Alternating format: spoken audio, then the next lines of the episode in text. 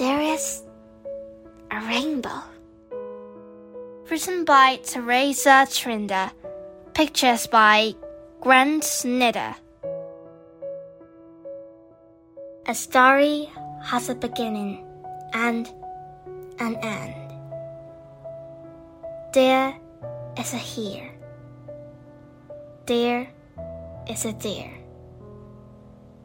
And there is something in between.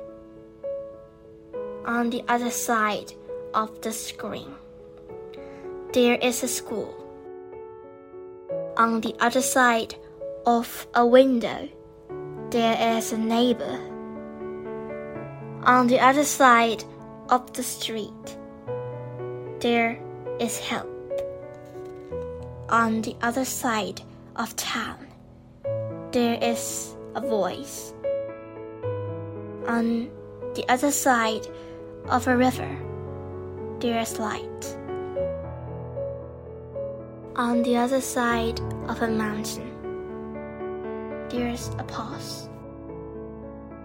On the other side of sadness, there are hugs.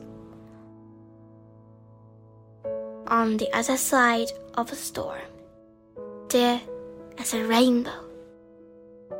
On the other side of today, there is tomorrow.